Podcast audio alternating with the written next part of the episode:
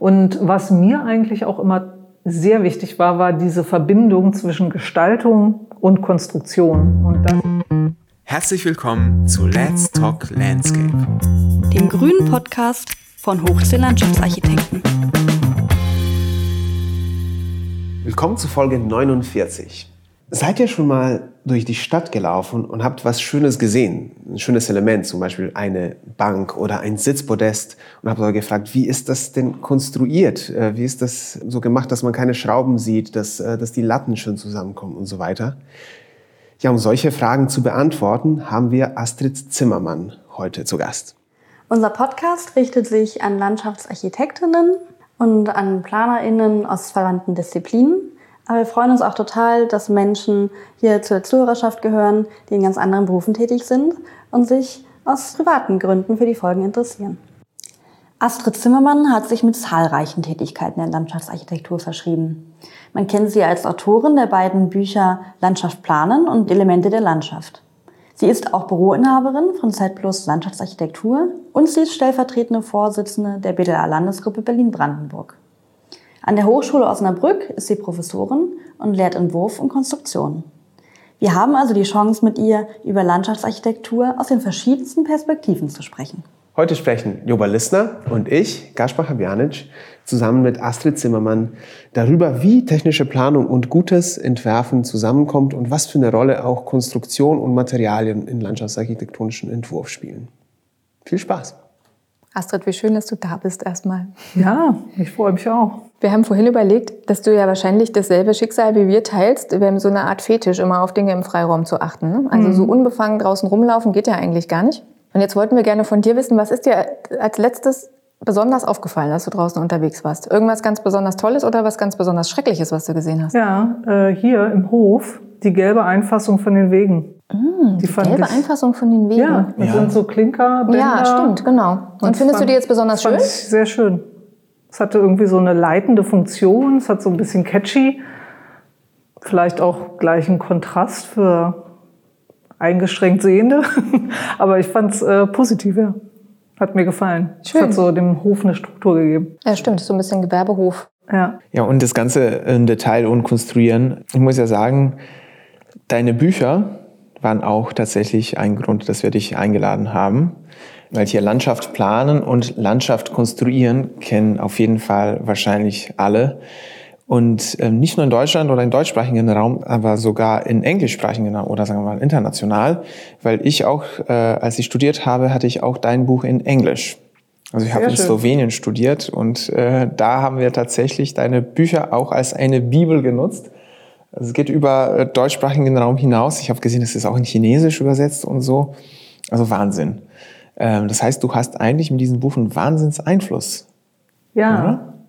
sehr schön, dass du das sagst. Und ich freue mich auch immer, wenn ich höre, wo Leute das Buch entdeckt haben. Es gibt ein paar Freunde, die machen mal ein Foto wenn Sie irgendwo in der Welt unterwegs sind, in einem Buchladen oder so. Ach, toll. Dann, äh, das freut mich immer. Äh, also wenn ihr mal irgendwo seid, dann, ja, dann gerne schicken wir dir auch machen. Bilder, auf jeden Fall. Genau, oder eben, ja, wenn in Slowenien die Hochschule damit arbeitet, freut mich natürlich sehr.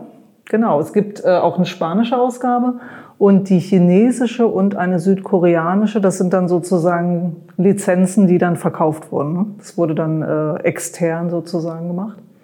Aber ja, auch da hoffe ich natürlich, dass es Einfluss hat auf die Gestaltung in den Ländern, wo die Bücher dann gelesen werden. Ja, total. Also wir können es auf jeden Fall total unterschreiben, dass es auf unsere Arbeit einen großen Einfluss hat und auch auf die unserer Mitarbeitenden. Schön. Weil wenn die nicht so genau wissen, was auch immer, wie, eine, wie überhaupt eine Treppe konstruiert wird oder wenn man es im Detail löst und so, dann ist es immer, guck doch mal in das Buch von Astrid Zimmermann.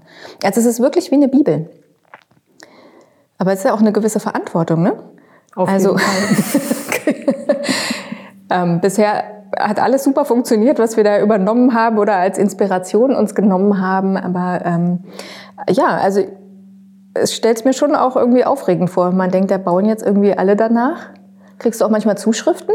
Hm, sehr selten. Ich habe tatsächlich einzelne Zuschriften gekriegt, äh, dass jemand sich mal gemeldet hat und irgendwas auch wissen wollte oder äh, sich bedankt hat. Aber es ist relativ selten tatsächlich genau. Ja, die Idee war schon, dass äh, man versucht oder dass ich versuchen wollte, die einmal die technischen Grundlagen zu erfassen und gleichzeitig mit diesen Beispielprojekten vielleicht auch die, ja, das Sonderbauteil dann auch zu zeigen. Also es ist ja eigentlich so, es gibt diese ganzen Standard ähm, die in den DIN-Normen auch abgespiegelt sind oder wiedergespiegelt sind und in Richtlinien. Aber wenn man dann anfängt zu bauen, hat man meistens irgendein Problem, weil es nicht so ist, wie es eben im Buch steht oder weil man es auch vielleicht aus ästhetischen Gründen, gestalterischen Gründen anders haben möchte und ähm, da habe ich dann gedacht, es ist vielleicht sinnvoll, dass man auch versucht, diese Beispiele zu zeigen, die natürlich dann einen Anwendungsfall darstellen, der irgendwie nochmal anders ist. Mhm. Das war die Kernidee. Natürlich hat man, das muss man auch sagen, bei so einem Buch sehr mit der schieren Menge der einfach der, der Inhalte zu kämpfen, wenn man eine gewisse Bandbreite abdecken möchte oder sinnvollerweise abdeckt. Und äh, dann muss man auch wiederum sehr stark reduzieren, was auch wieder schade war, weil man hätte gut und gerne das Doppelte daraus machen können. Ja, ja, du könntest eigentlich für jedes Bauteil ein ja. Band rausgeben, ne? Ja, und gerne, ja. eigentlich hätte ich gerne auch noch mehr Beispielprojekte gezeigt. Mhm. Oder würde es auch in Zukunft gern erweitern, aber der Verlag hat auch so seine Vorstellungen. Und da steckt auch natürlich ein ökonomisches Management und alles Mögliche dahinter. Das war nicht so einfach unter einen Hut zu bringen und ist, glaube ich, auch für zukünftige Ausgaben. Ich hoffe, es geht weiter. Ich glaube, wir haben jetzt die dritte Auflage tatsächlich, ist im Moment noch ähm, in also nicht in Bearbeitung, im Umlauf. Und ja, wann, wann es eine nächste geben wird, weiß ich nicht, aber und ähm, wenn es dann eine nächste Auflage gibt, wird die dann, ist die dann auch überarbeitet? Also kommen dann, dann neue Erkenntnisse rein? Mhm, genau, also wir haben bei der, ich glaube vor allem bei der letzten war das, äh, da gab es dann tatsächlich auch gravierende Veränderungen äh, bei der RSTO zum Beispiel. Die haben wir dann eingearbeitet. Mm, es gab, gab sicherlich auch noch ein paar andere äh, Anpassungen, die wir vornehmen mussten, in die, aus DIN-Normen auch vor allem. Und äh, das wird dann passieren, genau. Aber das ist auch eine große Herausforderung tatsächlich. Das dann alles, du musst alles nochmal durchgehen und gucken, wo hat sich jetzt eigentlich tatsächlich was verändert.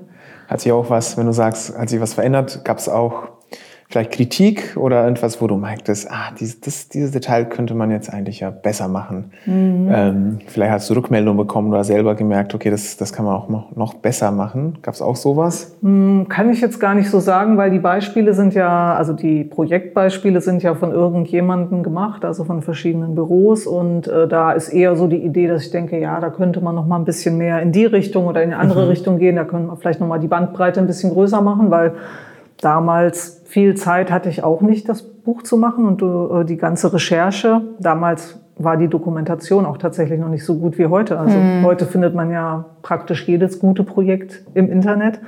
Und damals steckte das auch noch eher in den Anfängen. Also da hatte man noch nicht so eine Bandbreite. Und dann musste man erstmal rausfinden, wo gibt's interessante Beispiele. Da könnte man natürlich heute viel ergänzen, was, glaube ich, interessant wäre, dann noch andere Bauweisen zu zeigen. Aber ganz konkret kann ich es jetzt gar nicht so sagen. Mhm. Aber es sind ja vielleicht auch einfach Bauweisen und Materialien auch dazugekommen, ne? Also abgesehen von Normen, die sich ändern. Genau. Ja, ich glaube, was auch noch ein bisschen fehlt, will ich jetzt nicht sagen, aber was wir noch gar, was wir gar nicht vertiefen konnten, äh, ist jetzt so der Nachhaltigkeitsgedanke, mhm. das nochmal explizit zu thematisieren. Da war schlichtweg keine Kapazität mehr für da. Mhm. Im Rahmen von der Struktur des Buches, das auch nochmal äh, zu machen. Aber das wird sicherlich was sein, was man jetzt zumindest im Detail in einer Überarbeitung hm. stärker berücksichtigen wird. Also wo man vielleicht nochmal ein paar Sätze dazu schreibt. Oder vielleicht das tatsächlich Stoff für einen dritten Band, ne? Weil genau. das wäre ja schon sowas, also das haben wir ja auch schon öfter besprochen, aber es treibt uns auch extrem mhm. um, dass wir ja eigentlich diejenigen sind, die es gut und nachhaltig machen wollen und gleichzeitig bauen wir aber halt auch ne? und sind da auch so ein bisschen Teil der bösen Bauindustrie. Wir verwenden viel Beton, wir sind da jetzt vielleicht auch noch nicht so gut da drin, dann da zu schauen, dass es wenigstens Recyclingbeton ist, Materialien wieder zu verwenden und solche Dinge. Und dafür gibt's ja auch oft keine Standards oder man hat dann einfach so ein bisschen Angst davor. Man nimmt einfach und das immer ein volles Betonblock, ja. anstatt vielleicht zu überlegen, dass es ein hohles wäre oder so. Mhm. Ja. Nee, das ist. Ähm, also da sind wir sofort Stichwort. mit dabei, Band 3. Ja, ja, sehr gut. äh, Komme ich drauf zurück. Also der Gedanke war tatsächlich schon da. Also das aus vielleicht als Auskopplung aus dem Buch raus, sich ein bisschen zu spezifizieren und äh, das zu vertiefen, genau. Wie hast du das denn damals gemacht? Also du sagst jetzt wir, du hast es, also musstest es Gott sei Dank nicht ganz alleine machen. Genau. War das an die Uni angekoppelt oder wie also ist es das war damals? damals in der Zeit, wo ich wissenschaftliche Mitarbeiterin war an der TU Berlin und ähm, ein bisschen Zufall, Glück, wie auch immer, ähm, war tatsächlich der Verlag Birkhäuser auf der Suche nach jemandem, der irgendwas über Landschaftsarchitektur in der Richtung macht. Und die haben äh, tatsächlich rumgesucht und ich bin über einen Kollegen, der mich dann praktisch ins Spiel gebracht hat, äh, da reingekommen. Dann haben die bei mir angefragt und äh, hatten wohl auch schon verschiedene Leute angefragt an Hochschulen und keiner wollte es machen. Dann habe ich es gemacht. Hast du schon in die Richtung geforscht zu der Zeit oder war das dann? Ja, ich hat war halt auch am Fachgebiet Landschaftsbau, Objektbau. Dadurch kam eigentlich dann sozusagen der, die gezielte Anfrage. Und äh, aber sonst war ich da noch gar nicht so lange dabei, dass ich da mich schon hätte vertiefen können. Aber was ich selber schon immer mit mir rumgetragen habe, war so, wir sind ja, also ich bin mit dem Bauen mit Grün vom Niesel aufgewachsen. Ich glaube, alle anderen äh, Niesel auch in der Zeit. Ja, Ja. Lea Mhm. war dann sozusagen dann noch ein bisschen härter so ne, vom Stoff her. Es war ja dann die reinen DIN-Normen sozusagen, die wie- wiedergegeben waren. Und ich weiß noch, damals wurden da so diese Kopien vom Niesel so unterm Tisch gehandelt und es ging einer rum und hey, willst du auch eine Kopie und so. und ähm, ja, es war auch ein wichtiges Buch, aber ähm, auch für mich und äh, trotzdem hatte man immer gedacht, ja, aber wie würde das denn jetzt aussehen? Und äh, es war immer noch ein bisschen abstrakt. Und äh, da kam immer schon die Idee auf, das muss man doch mal irgendwie ein bisschen anschaulicher machen. Und was mir eigentlich auch immer sehr wichtig war, war diese Verbindung zwischen Gestaltung und Konstruktion. Und das ist für mich eben im Niesel noch nicht so berücksichtigt gewesen. Und äh, daher fand ich das dann eine vielleicht auch super Ergänzung, zu sagen, ja, man muss mal ein Buch machen, wo eben Material auch ein bisschen anschaulich wird, diese ganzen Oberflächen, mit was haben wir es da zu tun, was bietet das eigentlich für Möglichkeiten und wie kommt es in der Konstruktion dann zusammen. Und äh, das, dieser Gedanke äh, schwirrte mir immer schon im Kopf rum. Ich hätte mir in dem Moment nicht so zugetraut zu sagen, ja, ich mache jetzt das Buch. Aber da fiel mir das dann praktisch in den Schoß, die Anfrage. Ja, Und toll. Und hab Gott sei Dank hast du es gemacht. habe ich gesagt, mache ich. Äh, allerdings war damals der Wechsel zwischen Professor Hallmann und äh, Professor Leudel-Reisch gerade im Gange und da mussten wir tatsächlich noch warten, bis das über die Bühne war, weil ähm, die dann Angst hatten, dann kommt da eine neue Professorin und die will das dann nicht und so weiter. Äh, haben wir dann noch äh, abgewartet und dann Aber die wollte das ja auch. ja, die wollte das dann natürlich auch, aber. ne? Und dann hatten wir, ja, dann wurde die Zeit aber auch immer knapper, weil es war für mich dann klar, ich mache das Buch, aber ich werde dann eben auch nicht promovieren. Das war für mich dann so statt Promotion, statt Forschungsprojekt in dem Sinne. Also du konntest das nicht gleichzeitig als Doktorarbeit. Nee, also das hätte man vielleicht noch dann erweitern müssen, aber es wäre jetzt schwierig gewesen, gewesen so auf dem Level, sage ich mal, weil es dann einfach noch keine eigenständige Fragestellung hat. Ne? Dann wäre es ein bisschen in eine andere Richtung gegangen.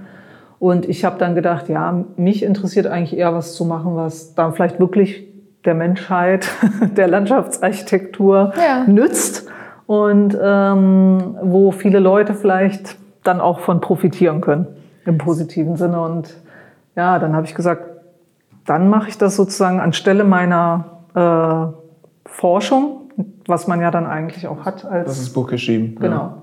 Das heißt, es wurde tatsächlich von vornherein von Birkhäuser auch das äh, initiiert und dann auch finanziert. Äh, genau, wobei finanziert kann man das jetzt nicht nennen. Ja, okay. Es war fast ehrenamtlich, oder? Ja, es ist fast ehrenamtlich, beziehungsweise es ist tatsächlich, äh, man kriegt später dann einen Honoraranteil sozusagen vom Verkauf. Und äh, der auch nicht groß ist, das muss man sagen. Und wenn man Erstautor, Erstautorin ist, ist er schon gar nicht sehr besonders hoch. Da wird dann erstmal geguckt, Okay. was geht das überhaupt, ne? Und äh, insofern war es, also sie haben ein bisschen ähm, Unterstützung gegeben bei der Erarbeitung von Zeichnungen. So, da gab es eine Unterstützung, äh, die musste ich dann auch, habe ich auch überwiegend abgegeben. Also Ja. Ich war schon sehr gut damit beschäftigt, äh, inhaltlich erstmal überhaupt Konzept erstellen und dann natürlich die Inhalte zu erarbeiten. Und ähm, äh, genau, und dann habe ich ja ungefähr die Hälfte der Artikel sind ja auch von anderen Autoren mhm. äh, geschrieben, Autorinnen, die größtenteils jetzt auch mal Mitarbeiterinnen waren am Fachgebiet. So überwiegend, also es gab auch noch ein paar weitere, aber äh, die meisten waren dann auch so von der TU Berlin wissenschaftliche MitarbeiterInnen. Genau. Und dann äh, hatten wir, glaube ich, noch zwei Jahre. Also das war dann schon relativ ambitioniert. Ich habe ja auch noch Lehre gemacht in der Zeit. Mhm. Und äh, habe aber ansonsten auch gute Unterstützung vom Fachgebiet gekriegt, muss man sagen. Ja, super. Genau. Weil ein Buch rauszugeben, das hat mich auch generell interessiert. Das ist etwas, was Landschaftsarchitektinnen und Landschaftsarchitekten sel äh, ziemlich selten machen. Und dann gibt es auch sehr wenig äh, darüber zu lesen, habe ich das Gefühl. Im Gegensatz zu Architektur oder Design gibt es ganz viel, aber es ist schon was Besonderes. Ähm, ich habe das Gefühl, äh, es ist jetzt nicht so ganz leicht, wie du es beschrieben hast, auch wenn irgendwie so ein Verlag an, an dich äh, kommt, aber würdest du es, hast du das Gefühl, es müsste mehr Bücher zur Landschaftsarchitektur geben? Ja, also ich finde, es gibt schon auch viele Bücher. Also es gibt natürlich viele ja, über die Büros selber, über die Arbeit der Büros. Da gibt es natürlich viele äh, Publikationen schon, ne, finde ich. Äh, insofern gibt es da, glaube ich, ähm, nicht so einen Mangel, aber eher schon in der, in den, bei den Fachbüchern, die ähm, auch einen konkreten Anwendungsbezug haben, vielleicht zu bestimmten Thematiken. So, ne? Also es gibt natürlich mal ein Buch über Treppen auch, oder äh, über, was hatte ich jetzt neulich in der Hand, so bestimmte Thematiken, die rausgesucht sind, aber vielleicht da kann man noch ein bisschen weiterdenken. Mhm. In, es gibt viele Themen, die auch nur so technisch abgehandelt sind und äh, da könnte man vielleicht ein bisschen ähm, thematischer vielleicht vorgehen ne? und da in die ein oder andere Lücke noch rein gehen. Mhm, und vielleicht auch den Link zur Gestaltung dann wiederfinden, ja, ne? genau. ne? dass es nicht so voneinander abgegrenzt genau. ist, dass es einmal diese Gartendesignbücher gibt und dann Technik und genau. irgendwie geht das gar nicht so richtig zusammen. Genau, gerade die technischen sind immer sehr auf das reine Funktionieren mhm. ausgerichtet und weniger auf diesen Kontext. Wie funktioniert es mit dem Umfeld, gerade ganze Regenwassermanagement. Ja, da gibt es schon auch einiges, aber es ist eben eher das Technische und ja, ja. nicht so diese Umsetzung, die dann ähm, Einbindung in Anlagen oder so, die. Na Kasper, jetzt bist du ja, ja im Fachgebiet genau. Objektbau an der TU. Vielleicht könntest du da mal ja, ich habe jetzt ein Projekt in Angriff nehmen. Die gleiche, wenn wissenschaftlicher Mitarbeiter auch am Landschaftsbau, Objektbau, wie Astrid das mal war. Und ähm, ja, ich befasse mich auch mit Entwerfen im Detail. Und das finde ich auch schon echt wichtig bei den Buch, bei den Büchern von dir, dass es auch ein großes Thema ist. Wie entwirft man tatsächlich im Detail und wie bringt man das große Konzept auch bis ins Detail rein? Und es ist natürlich auch, glaube ich, etwas, was die Nutzerinnen und Nutzer dann wirklich merken. Natürlich merkt man auch die ganze Atmosphäre und äh, aber selten so, würde ich sagen, das große Konzept, was wir uns so manchmal überlegen oder meistens überlegen am Anfang.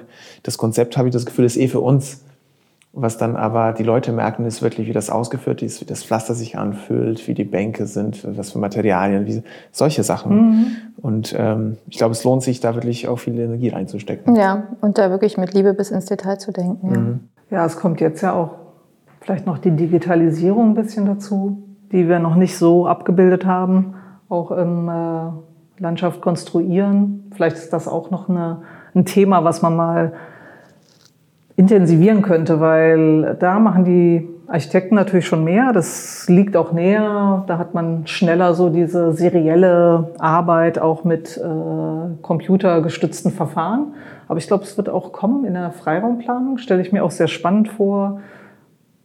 Betondruck sozusagen. Mhm. Äh, da gibt es, glaube ich, ähm, viele Möglichkeiten. Und da wäre es eigentlich schön, wenn man nicht immer auf die Hochbaubeispiele zurückgreifen müsste, sondern da vielleicht auch selber aktiv werden könnte. Mhm. Das ist interessant. Ja. Also äh, da würde mich auch interessieren, das ein bisschen voranzutreiben und äh, mal sehen. Ja, dass man auch so ein bisschen sein eigenes Feld beackert ne? Mhm. und nicht darauf wartet, dass die, genau. dass die Hochbauarchitekten was machen. Unter Umständen bei einer Gemeinschaft ein Projekt, wo ja. man dann sagt, okay, dann, uh, dann genau. tragen wir das in den Freiraum, genau. sondern eher, wir haben da jetzt unser ja. eigenes. Bei Digitalisierung muss ich doch noch mal zu dem Buch zurückkommen. Das ging mir nämlich vorhin durch den Kopf. Eigentlich bräuchte man dann auch eine Landschaft konstruieren und Landschaft planen App. Ne? Ja, stimmt. Also weil ähm, ich habe jetzt am Freitag bei der Lehrveranstaltung für die BHT, wo ich jetzt ein Entwurfsmodul unterrichte, haben wir festgestellt, ähm, dass die Studierenden alle die Garten und Landschaft gar nicht kannten. und da waren wir natürlich erstmal so ein bisschen schockiert und haben gedacht, Mensch, ähm, das war, das war doch auch früher unsere Bibel. Also wenn wir an Informationen kommen wollten, was sind so die aktuellen Projekte, was wurde gebaut, was sind die Trends, dann blieb ja gar nichts anderes mhm. übrig, als in die Garten und Landschaft zu gucken. Ne? Und wir, also ich habe die ersten Module jetzt mit Stefan Bernard zusammen. Der hielt die Garten und Landschaft hoch und hat gesagt, hier, und ihr habt ihr doch sicher schon mal oft durchgeblättert und da ist das und das. Und die waren alle so, uh -uh, nee, kennen wir nicht. Wir sagen, hä, kennt ihr nicht? Und also die haben natürlich ganz andere Möglichkeiten, ihre Informationen zu beziehen. Die googeln das, die haben dann Landsign oder ja. was auch immer, wo die dann drauf gucken. Aber vielleicht wäre das auch nochmal tatsächlich eine Überlegung, dass das für, für die Jüngeren ist das vielleicht auch gar das nicht stimmt. so vorstellbar, dass man da so ein Buch aufschlägt. Ja. Also. Besonders, weil das Buch so umfangreich und groß ist. Ne? Mhm, mhm. das ist. Das ist richtig und die Erfahrung mache ich jetzt auch bin ja jetzt an der Hochschule in Osnabrück, mhm. praktisch da, wo der Niesel damals das Buch, mit dem ich groß geworden bin. Die Wiege bin. des Niesel. Genau, mhm. äh, fand ich dann auch ganz schön, äh, irgendwie so eine, so eine Verknüpfung zu haben. Und ähm, da merkt man auch die Leute oder die Studierenden, ähm, ja, die schauen halt im Internet nach, das ist richtig. Und dann kriegst du eben nicht die Beispiele aus den ganzen Büchern, die wir da alle in den Jahrzehnten mal geschrieben haben, sondern häufig, ja, ich habe da im Internet was gefunden und äh, ja, da, äh, das ist die Basis. Ne? Also insofern gebe ich dir total recht. Also da müssen wir vielleicht weiterdenken. Wir sind jetzt schon soweit, auch äh, genauso, ich glaube, die Äquivalenz äh, zu Garten und Landschaft, ja genau, Landesine oder eben Competition Line, aber mhm. das ist ja auch nicht frei zugänglich. Äh, haben wir jetzt auch versucht, ähm, das an der Hochschule eben zugänglich zu machen. Also weil, es wie so einen Studiezugang gibt, ja, dass sie dann alles genau, sehen können. Ja. ja. weil das ist nämlich, ist es schon, finde ich, eine gute Informationsquelle mhm. und auch zu sehen, welche grafischen Möglichkeiten werden da eigentlich angewandt und dass man einfach so eine Bandbreite an Projekten mitkriegt. Und es gibt ja auch dann die umgesetzten Beispiele, die man nachschauen kann. Und das würde mich auch interessieren. Ich sehe zum Beispiel ein tolles Projekt auf Lensin und dann finde ich, oh, das ist ja wirklich eine tolle Treppe. Es hätte mich interessiert, wie die ja gebaut ist. Zum Beispiel da irgendwie nur eine Verknüpfung zu haben ja. zwischen einem gebauten Projekt und dann direkt, äh, wenn das jetzt möglich ist, ne, das ist ja auch irgendwie äh, Urheber, so Recht der Büros mhm. oder der, die, der Person, die das geplant haben. Aber es wäre interessant, weil das ist mein, oh, am meisten meine Frage. So, wie ist jetzt das irgendwie hier tatsächlich umgesetzt worden? Mhm. Natürlich sieht es ja toll aus. Das Entwerferische kann man verstehen, ähm, aber das Technische ist meistens versteckt. Mhm. Was aber auch wirklich schwierig ist, also eine Erfahrung aus der Bearbeitung der ganzen Projekte bei Landschaft konstruieren. Die Zeichnungen, so wie sie jetzt für die Baustelle, für die Ausschreibung gemacht werden, die sind auch nicht so leicht zu kommunizieren. Äh, die kann man meistens nicht eins zu eins übernehmen. Mhm. Für eine Publikation mhm. oder fürs Internet sind die viel zu komplex meistens. Und äh, das war natürlich im Rahmen des Buches eine Herausforderung, nicht nur das jetzt grafisch anzugleichen, sondern es auch lesbar zu machen. Mhm. Weil du einfach ähm, meistens sehr viel mehr Pläne hast, also um ein besonderes Detail zu erklären. Na, wie schaffst du das, alles auf einer Seite darzustellen? Mhm. Also das kommt, glaube ich, dazu, wenn man jetzt drüber nachdenkt, wie kann man sowas ähm, im Internet äh, gut äh, vermitteln, muss man auch drüber nachdenken, wie kann man es gut reduzieren zum Beispiel. Ja, Reduktion ist immer eine wie man Informationen reduziert, ist ja immer allgemein eine Frage. Ne? Dass ja. man das auch verständlich macht, ist ja wahrscheinlich das gleiche in Text und in Grafik. Ja. Aber das ist dir und euch ja offensichtlich im Buch total gut gelungen. Weil Gaspar sagt, die Studierenden an der TU, die vermaßen so wie Astrid Zimmermann. Genau, die vermaßen alle so wie Astrid Zimmermann. Und Simon Colville hat schon, den hatten wir auch schon im Podcast, meine, oh, wieder habt ihr so vermaßt wie Astrid Zimmermann. ja, sehr schön. Ja, ja.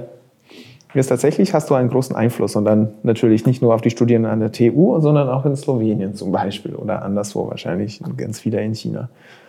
Ist es denn so, dass du auch Fortbildungen zu dem Thema gibst? Das würde sich ja eigentlich anbieten. Mhm.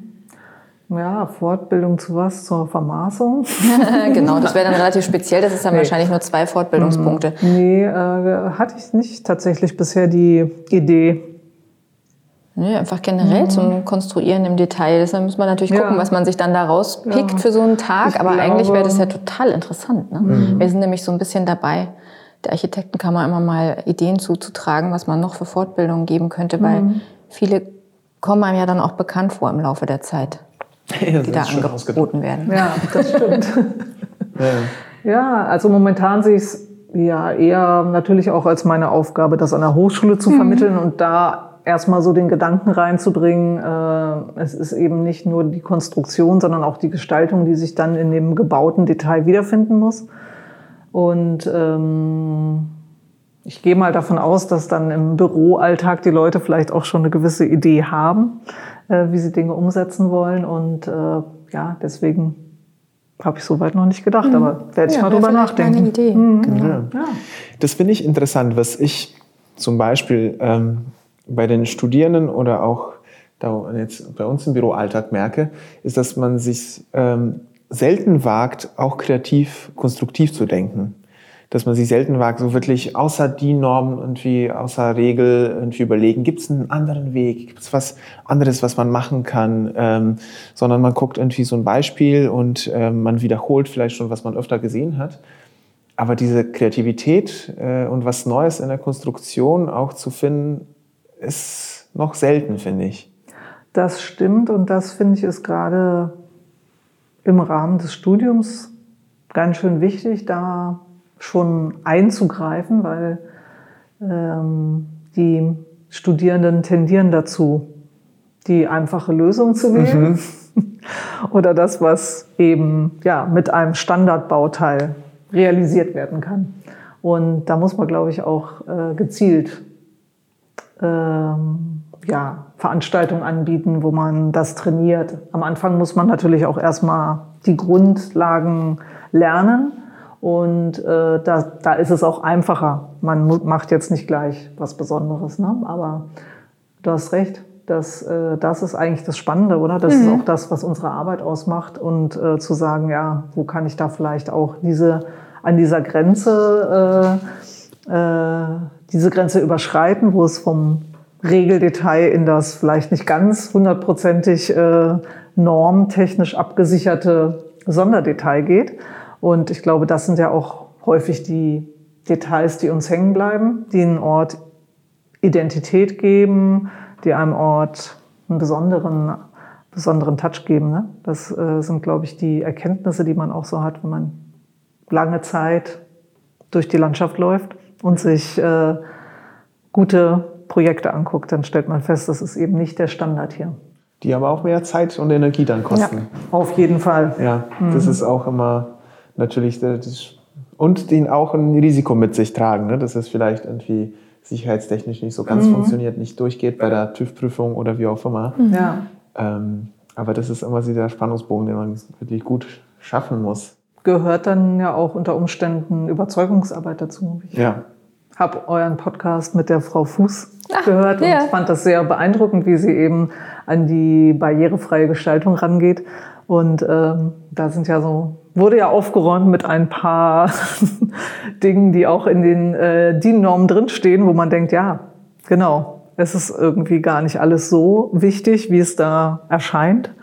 Und äh, es gibt gute andere Lösungen. Mhm. Und äh, das fand ich sehr interessant und ich glaube, dass äh, so ist es in vielerlei Hinsicht. Und die DIN-Normen spiegeln ja auch eigentlich nur den allgemeinen Stand der Technik wieder und nicht sozusagen den aktuell vielleicht schon viel weiterentwickelten Erkenntnisstand. Naja, also bis es und, in so eine Norm gegossen ist, ist einfach auch viel Zeit ja, vergangen. Da ist ne? ja vielleicht eventuell das Ganze schon wieder, ne, gibt schon an neue Erkenntnisse und äh, ja. Aber ich denke, so eine Norm will ja eigentlich auch ähm, festhalten, ähm, wie was gemeint war. Ne? Und das ist aber schwierig, in Buchstaben und Zahlen festzuhalten. Und man muss auch versuchen zu lesen, was damit ja. eigentlich beschrieben ist. Und das ist ja vielleicht nicht immer zwingend genau mhm. jetzt bei Barrierefreiheit der Radabweiser oder ähm, mhm. eine bestimmte Absturzhöhe, sondern da ist ja eine Intention dahinter. Aber das ist natürlich nicht so ganz einfach, gerade wenn du noch ganz am Anfang von deinem Berufsleben stehst und bist ja gar nicht in der Lage einzuschätzen, was davon ist jetzt wirklich Gesetz, weil mhm. genau diese Zahl gemeint ist und was kann ich vielleicht freier interpretieren und muss da gar nicht so eine Angst davor haben. Ich muss natürlich meine Bauherrschaft immer mit ins Boot nehmen und denen nochmal sagen, Leute, es ist jetzt ein bisschen anders, als es da drin steht, aber wir sind sicher, dass es trotzdem gut ist. Ja. Aber das, ja, da brauchst du echt irgendwie auch Erfahrung für. Ne? Und ähm, ich finde das total gut, den Ansatz, die Studierenden zu ermutigen, sich nicht beängstigen zu lassen von den Normen und da irgendwie bei den Tellerrand zu gucken. Und trotzdem muss man ihnen natürlich zugestehen, dass sich da erstmal auch mit den Grundlagen befassen müssen und dass das ganz schön komplex ist. Genau. Also. Ich finde auch, früher hatten wir ja auch schon auch großen Respekt vor so einer Norm. Mhm. Aber auf der anderen Seite äh, ist es ja auch eine, einfach nur eine gute Richtschnur. Also man muss es auch positiv sehen. Ja. Es sind ja viele Sachen da einfach schon mal gedacht worden und äh, stellen eine gute Basis dar. Und so muss man es, glaube ich, äh, interpretieren als diese Basis, die einfach dann vielleicht auch die Möglichkeiten beinhaltet, rechts und links ein bisschen den Spielraum auszunutzen. Mhm. Das finde ich interessant beim Entwerfen. Im Detail Gegensatz zu, sagen wir mal, einem großen Maßstab, wenn man sich so ein Gesamtkonzept überlegt. Für den großen Maßstab gibt es ja keine DIN-Norm. Mhm. Da fühlt man sich wirklich frei und ähm, wagt man mhm. auch vielleicht mehr und überlegt sich große, spannende Konzepte. Und sobald wir bei dem kleinen Maßstab ähm, ankommen, äh, hat man diese gefüllte Einschränkungen und dann kommt es zu Standardlösungen. Und ich glaube, jetzt das, das Gespräch ist mir das gerade äh, eingefallen, dass es tatsächlich, ähm, muss man sich auch dann im Detail wagen, auch so groß ne, oder so gewagt zu denken in kleinen Maßstab, wie man das bei den ähm, Konzepten tut. Also man durchläuft das gleiche entwurfliche kreative Prozess eigentlich. Ne? Ja, ich glaube, eigentlich gibt es natürlich im großen Maßstab schon auch einige Regelungen, die man ja. beachten muss. Ne?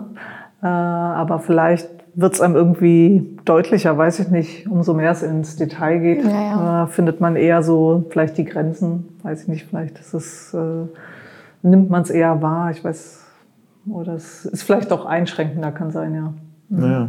Du hast vorher ähm, auch ein paar Trends erwähnt. Du meintest irgendwie, es gibt in Architektur hört man immer was Neues und ähm, in Landschaftsarchitektur ist es jetzt, muss ich sagen, ich habe das Gefühl, es ist jetzt nicht so, es ist ein innovatives Feld, aber wir, also in Material an sich gibt es nicht so viel Neues. Mhm. Das, ist eher, das sind eher die Formen, die so mhm. mit der Zeit gehen. Genau. Und wo ich manchmal denke, die ändern sich vielleicht auch mit den zeichnerischen Möglichkeiten. Also so viele runde Ecken ja. gab es einfach nicht, bevor es das Verrunden-Tool nicht gab. Das genau. steht schon in meinen Augen auch in einem direkten Zusammenhang damit, was sich eben mit den Zeichenprogrammen geändert hat. Ja, ja, das stimmt. Aber was die Materialien angeht, ist es eigentlich noch ziemlich gleich wie vor 30 Jahren. Ja? Ja, ja. Außer dass Sitzflächen jetzt häufig aus EPDM hergestellt werden, zumindest bei deinen Studierenden. Ne? Genau, das habe ich gemerkt. Aber ähm, ja, was, was Ja, ich denke, so die Technik, hm, neue Technik, lohnt sich immer auszuprobieren, wenn man ein größeres Projekt hat. Also mhm. ich glaube, größere Projekte jetzt in unserem Bereich natürlich auch Gartenschauen. Das sind Projekte, die Möglichkeit bieten, Dinge auszuprobieren. Wenn man jetzt kleinere Projekte macht, wird man es wahrscheinlich gar nicht schaffen, das äh, äh, zu erproben. Ich glaube, das ist der Grund dafür, warum der Trend häufig von der Architektur, vom Hochbau kommt, weil die einfach mit mehr Masse arbeiten. Mhm. Und da lohnt sich auch mal äh, zu sagen, komm, wir holen mal eine neue Maschine, die vielleicht da was ausprobiert. Das äh, kannst du als Landschaftsarchitekt häufig nicht realisieren, oder, außer du hast jetzt einen sehr äh, experimentierfreudigen Auftraggeber, der das alles mitmacht. Oder du hast halt ein sehr großes Projekt. Ne? Also ich glaube, das, das sind die Orte auch, äh, wo experimentell vielleicht eher gearbeitet wird. Äh, auf der, mh, hm, was war es, eine Buga, ne, glaube ich. Ähm, in, Gott, jetzt habe ich gerade den tatsächlich den Ort vergessen. Letztes Jahr. Finden wir raus. Finden wir Finden raus. Wir raus. Genau. äh, da gab es natürlich auch, wiederum waren es eher die Gebäude oder die Baukonstruktion da von den ähm, äh, Hallen oder den, den, den äh, Räumen da, wo da praktisch dann die Veranstaltungen stattfinden. Aber auch da gab es äh, dann erste in dem Kontext Dinge, die vielleicht äh, digital entworfen wurden. Mhm. Da gab es diese Dünenlandschaft. Ne? Äh, und äh, da, glaube ich, hat man schon eher so die ähm, Möglichkeiten, auch mehr digital. Ist das Heilbronn gewesen? Ja, Heilbronn, danke, ja. genau. Gerade echt weg gewesen. Ja. genau, Heilbronn hatte ja sehr viele Ansätze für so, ja, mit anderen Entwurfsmethoden, mit äh, anderen Bauweisen. Äh, wo es, ja, wo ich glaube, das äh, war auch so ein bisschen Experimentierfeld. Parametrisches Design, ja, ja genau, auch angewendet. Parametrisches mhm. Werfen zum Beispiel, genau. Und ich glaube, das kommt vielleicht. Ne? Mhm. Also das ist dann so ein bisschen wie du gerade gesagt hast, die verrundete Ecke, das ist die kleine Schwester. Und äh, in Zukunft wird es da auch neue Methoden geben, auf jeden Fall. Hm. Und äh, faszinierend tut mich zum Beispiel auch, das ist jetzt auch schon wieder kalter Kaffee von gestern sozusagen, äh, Bauweisen mit Ziegeln, wo dann äh, automatisiert äh, Wände erstellt werden und geklebt werden mit eben so einem Hochleistungskleber und nicht mehr mit Mörtel. Und das machen dann Computer und du kannst natürlich tolle ähm, Bilder erzeugen, einfach durch die Stellung der Steine. Und äh, das, weiß nicht, das wird noch wenig eingesetzt in der Landschaftsarchitektur. Das haben auch wieder die Hochbauarchitekten erfunden, äh, natürlich, weil sie größere Wände überhaupt äh, entwerfen und bauen. Ähm, aber da ja, können wir vielleicht ein bisschen von lernen und ähm, auch mal selber Forscher voranschreiten und ja, das klingt Ideen gut. entwickeln. Das klingt ja fast schon nach so einer Idee, die du dann in petto hast, um sie demnächst mal bei einem eigenen Projekt einzusetzen. Ja. Davon hatten wir es ja vorhin, bevor Genau. wir die Aufnahme gestartet haben, dass man ja oft so Dinge dann schon im Kopf hat, wo man denkt, Mensch, das würde ich aber gerne jetzt mal irgendwie einsetzen. Ja? Sei es eine bestimmte Pflanze oder sei es ein bestimmtes Material, was auch immer. Ja. Das klingt ja ein bisschen so. Ja, da äh, fehlen vielleicht manchmal noch die großen Projekte, die man dann umsetzen kann, wo man dann die Möglichkeiten hat. Aber ähm, auf jeden Fall, ja. Äh, wir haben ja bisher im Büro äh, auch versucht, viel mit ja, situativ zu arbeiten, mit Materialien zu arbeiten, die auch vielleicht schon vorhanden waren oder auch nicht so äh, komplett immer alles neu zu machen. Also dieser Ansatz äh, zu sagen, was ist da und äh, wie kann ich damit eigentlich noch arbeiten? Muss ich hier alles neu denken oder können wir auch eingreifen? Ähm, da bestehen vielleicht auch Möglichkeiten, ne, mit äh, recyceltem Material das vielleicht aufzunehmen und tatsächlich mal in einer anderen Form wieder zusammenzusetzen. Also vielleicht bieten da moderne Techniken auch mehr Möglichkeiten an, die wir noch gar nicht so gedacht haben. Weil äh, so die Weiter- oder Wiederverwendung von dem, was vorhanden ist, ist auch nicht immer so einfach. Ne, man stellt sich das immer ein bisschen leichter vor, dann werden die Materialien aufgenommen. Wenn es eine ungebundene Bauweise ist, hat man schon Glück, dass äh, natürlich das ähm, Material gut zu recyceln ist, geht aber auch häufig kaputt. Oder was macht man dann damit? Ja, ja, Wie du kann musst man es das auch sinnvoll- relativ früh schon ausbauen. Da muss es irgendwo gelagert Genau. werden, auf einer Baustelle, wo es ja erfahrungsgemäß immer wenig Platz gibt. Also es gelingt uns immer öfter. Mhm. Öfter, aber, Aber manchmal gelingt es immer. auch nicht und dann ist es Ja. auch irgendwie frustrierend, dass man dann doch zugucken muss, wie da ein tolles Pflaster abgefahren Ja, wird, genau. weil irgendwie es plötzlich von einem Tag auf den anderen Ja. wertlos geworden ist, sozusagen. Ja, das ist, ja. Ja, oder wenn man dann bewusst sagt, ja, wir wollen das doch, also es, man weiß, es ist aufwendiger, irgendwie ein recyceltes Material und wieder, wieder zu verwenden, aufzuwerten oder wie auch immer. Ähm, es wird halt dann teurer. Muss man auch zugeben, dass recyceltes nicht immer günstiger ist Ja. oder in der Regel noch leider äh, sogar teuer Das ist auch eure Erfahrung, oder? Genau. Ja. Ich glaube, da merkt man, das ist immer noch nicht verhältnismäßig. Also die, das neue Material, dass das billiger ist einzubauen als das alte, das kann eigentlich nicht sein. Da muss sich auch was ändern, glaube ich. Man muss aber auch das, was das vielleicht nochmal dann rechtfertigt, ist, dass man diese Geschichte erklärt und dass sie auch verständlich ist für, sagen wir mal, Nutzerinnen und Nutzer. Dass man versteht, zum Beispiel, das Pflaster gab es schon hier vorher. Ich glaube, das haben wir ganz gut bei uns geschafft bei äh, den Gebauer Höfen hier in Berlin. Und zwar wurde dieses äh, alte Kopfsteinpflaster in so ein Industriegewerbegebiet, ein altes Gewerbegebiet rausgenommen, oben äh, gesägt, dann, ähm, wie heißt es, nicht flambiert, sondern äh, mit Geflammt. geflammt ne? und wieder reingesetzt. Ein sehr schönes Bild entstanden und ich glaube, man kann es nachvollziehen. Ah, das ist ja irgendwie hier das Original, das ist, passt. Es wurde nur aufgewertet und man Ja. kann jetzt auf Fahrrad rüberfahren. Ja, klassisches Upcycling. Genau, aber dann bleiben wir einfach alle dran. Ja. Und du führst Würde ja auch noch ein sagen. Büro. Ja. Ich wollte schon fast sagen nebenbei, aber das ist ja ganz sicher nicht so, sondern du klonst dich irgendwie und bist an der Hochschule in Osnabrück und außerdem leitest du das Büro in Berlin. Ja, Na, Kraftakt. ist ein Kraftakt auf jeden Fall, ähm, vor allem in den heutigen Zeiten. Äh, Fachkräftemangel haben wir alle und äh, sind immer auf der Suche nach Leuten, vor allem die auch ein bisschen Erfahrung haben. Gerade das brauche ich in so einem kleinen Büro. Ne? Da habt ihr es vielleicht leichter, wenn ihr mit vielen Leuten, da kann immer irgendwer irgendwas bei uns müssen, sollen Leute natürlich auch möglichst in allen Bereichen irgendwie ein bisschen rein ja, mitarbeiten können mhm. eigentlich. Und äh, da muss man auch erstmal jemanden finden, der dazu bereit ist und vielleicht auch Lust dazu hat. Und das ist auch wichtig so. Ne? Also wir sind auch ein kleines Büro und ähm, gerade da äh, ist das dann, glaube ich, wichtig. So Allrounder nochmal ja, wichtig. Aber es ja, ist auch klar. eigentlich spannend, finde mhm. ich, weil ich äh, mag es eigentlich gerne, dass man so von allem was mitkriegt, dass man auch mitkriegt, man hat da was geplant und am Ende wird es gebaut und wie sieht das aus? Und dann ist man da auch nochmal auf der Baustelle und so wunderschön. Also für Zuhörerinnen und Zuhörer, Z plus Landschaftsarchitektur sucht Mitarbeiterinnen und Mitarbeiter. genau. Und ja, also ich glaube, es macht auch total Spaß eigentlich so an kleinen Projekten dann von A bis Z zu arbeiten. Mhm.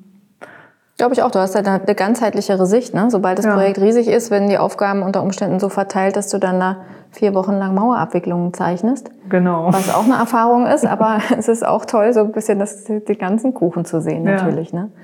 Und ähm, hast du denn auch äh, Studierende aus der äh, Hochschule in Osnabrück, die dann bei dir pra Praktikum machen? Ja, nee, tatsächlich ist das äh, schwierig noch äh, so. Ja, die erstmal sind die sehr äh, ortsverbunden, sage ich Aber mal. Berlin ist doch toll. Ja, also es gibt ab und zu welche, die, die tatsächlich ein Praktikum hier in Berlin machen, mhm. aber es sind wirklich nicht viele. Äh, und das war jetzt auch in letzter Zeit sehr problematisch, vielleicht auch mit Corona, äh, dass du dann eine entsprechende Betreuung vor Ort hast. So, mhm. Da haben wir jetzt äh, bewusst nicht auf Praktikantensuche, sind wir nicht auf Praktikantensuche gegangen, weil dann musst du einfach auch eben natürlich eine entsprechende Betreuung gewährleisten. Ja. Genau. Das war jetzt schwierig, sage ich mal, die letzten zwei Jahre. Aber der, jetzt kann es ja wieder losgehen. Genau, jetzt langsam normalisieren wir uns. Normalisiert sich, glaube ich, der Büroalltag bei allen. Mhm. Genau, ja. Dann ja, das hoffe ist ja ich, dass es schön. auch ein bisschen besser wird, genau. Ja. Neben den ganzen, also Büroarbeit, Buchschreiben, Unterrichten, Lehre, äh, bist du aber auch ein BDLA im Vorstand, wenn ich mich nicht irre, oder? Genau. Das ist nochmal eine extra Säule. Dann sind die Abende endlich auch noch äh, versorgt, oder? Genau, die Abende sind dann auch häufig schon belegt, genau.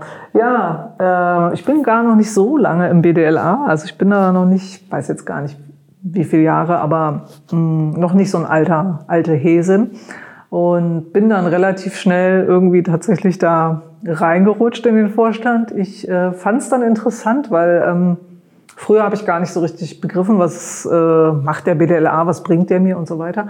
Und äh, habe mich dann doch mal ein bisschen näher interessiert und dachte, gut, dann äh, trete ich da jetzt ein. Und dann ähm, interessiert dich natürlich auch, was passiert da und was machen die da eigentlich.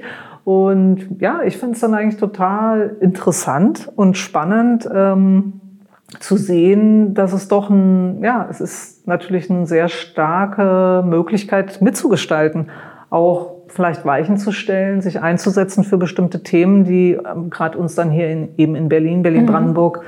Äh, betreffen. Also und natürlich aber auch Impulse weiterzugeben auf die auf den Bundes auf die Bundesebene, genau ja. auf die mhm. Bundesebene. Ähm, und insofern, ja, muss ich sagen, wenn ich jetzt vorher gewusst hätte, dass ich dann die Professur in Osnabrück übernehmen werde, hätte ich mir das vielleicht nochmal überlegt.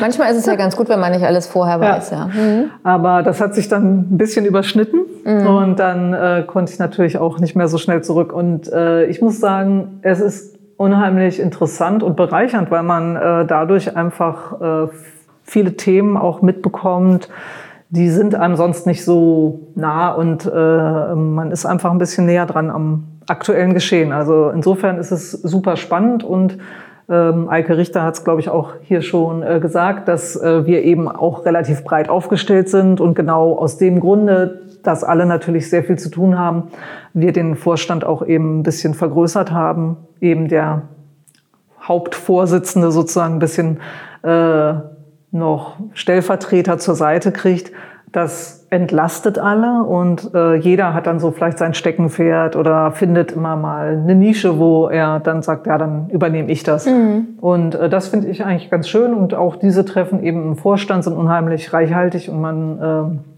hat da einfach, ne, kriegt einen guten Überblick.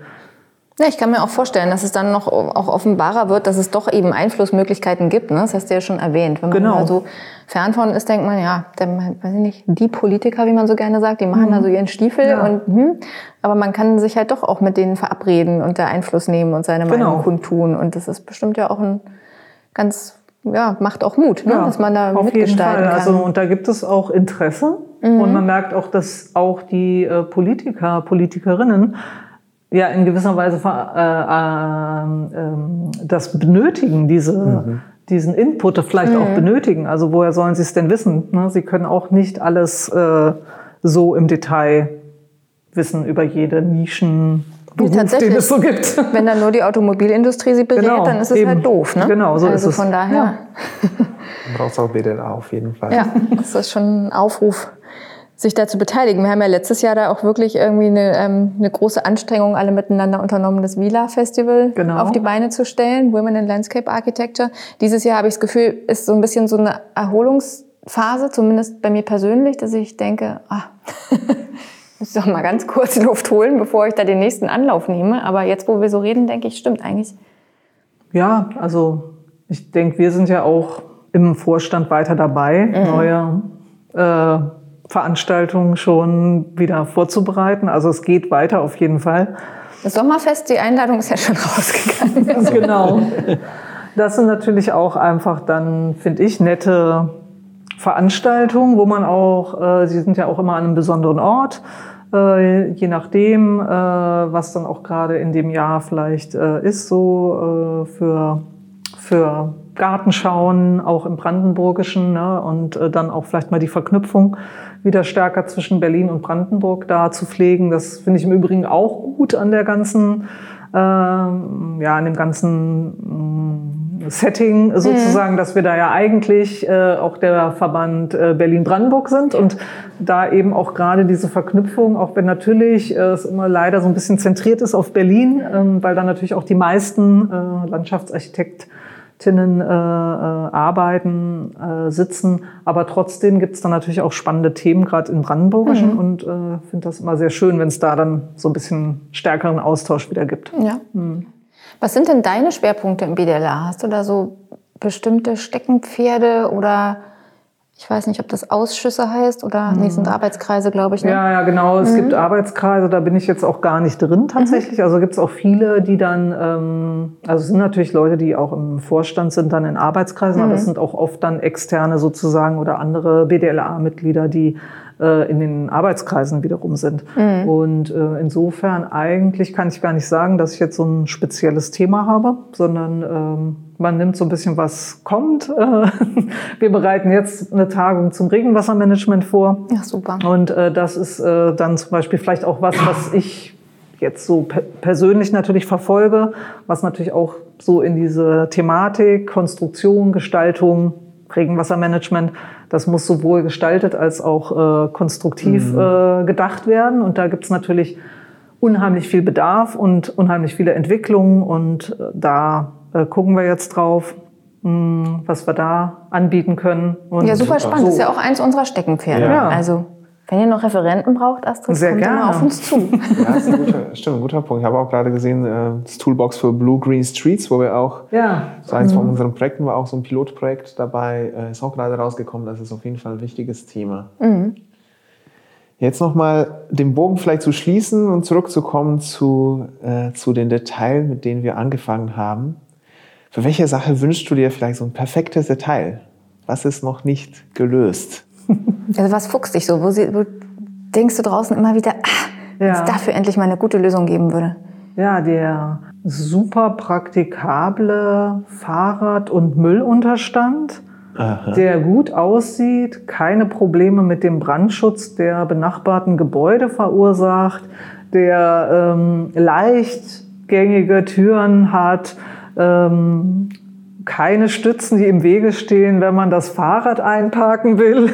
Kleiner wirkt, als er ist. Ja, kleiner wirkt, als er ist. Also sozusagen das schwebende Dach vielleicht. Das Schwebende. also ich finde, das ist so ein Ding, was immer, also ne, im, gut im Wohnkontext vielleicht auftritt, aber vielleicht äh, auch in der Freianlage ohne den Müll, dann eben nur die Fahrradüberdachung. Also ich glaube, das ist auch ähm, was, was vielleicht äh, Zukunft, zukünftig noch stärker geplant werden müsste. Mhm. Ne? Die, die, ähm, der Fahrradkomfort sozusagen. Ne? In Super. Zeiten von mehr Fahrradverkehr, mehr, ähm, mehr ökologischer äh, Verkehrsströme.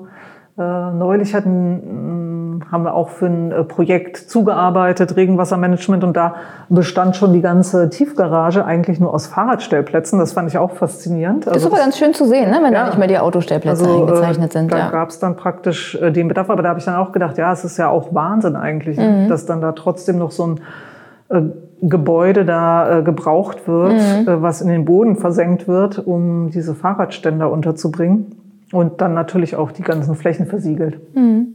Also Aber ich, ich finde, das ist, ähm, das ist toll, was du da benennst mit dem Müll und Fahrrad. Das ist ja im Prinzip, können wir das jetzt alle an unsere Hochschulen tragen und das ja. zum nächsten Studierendenprojekt machen. Ja, und dann und alle machen wir mal, und Zuhörer, gucken wir uns mal die Lösungen an. Ja, genau. Wenn Zuhörerinnen und Zuhörer das sehen äh, und das hören und ähm, jetzt so eine Lösung sehen, gerne an uns schicken, dann schicken wir das weiter an Astrid. Ja. genau, und machen dann eine Kollektion. Ja, herzlichen Dank dir. Ja. Danke dir. Danke auch fürs, für die Einladung. Wir freuen uns schon auf Band 3 des Buches, das genau. wir zusammen ja, bearbeiten. Ja.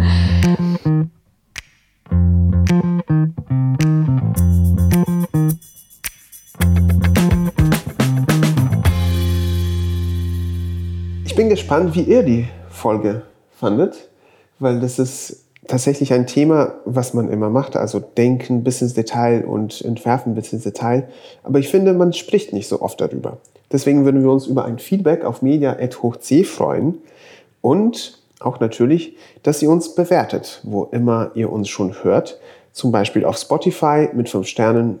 Das wäre ganz toll. In zwei Wochen haben wir Herrn Niemann zu Gast. Ähm, und zwar geht es um unser Projekt Neuzelle. Es ist ja unsere 50. Folge schon und auch Neuzelle hat einen großen Tag vor sich. Und zwar gibt es am 10., 11. und 12. Juni äh, die große Eröffnung vom letzten Bauabschnitt, dem dritten, wo wir ja auch mitgewirkt haben. Genau, von daher ähm, wird es ähm, Denkmalpflege gehen, aber in einer ganz anderen Art und Weise wie mit äh, Caroline Rolker. Es wird gehen darum, wie man ein Projekt über 25 Jahre führt Genau, wir werden uns nicht in äh, langweiligen Anekdoten verlieren, sondern die, die Schmankerl raussuchen und euch erklären, welche Vorteile, welche Nachteile es vielleicht auch hat, wenn man so lange ein Projekt begleitet und sich ja währenddessen auch in seiner Karriere immer weiterentwickelt. Bis in zwei Wochen. Tschüss.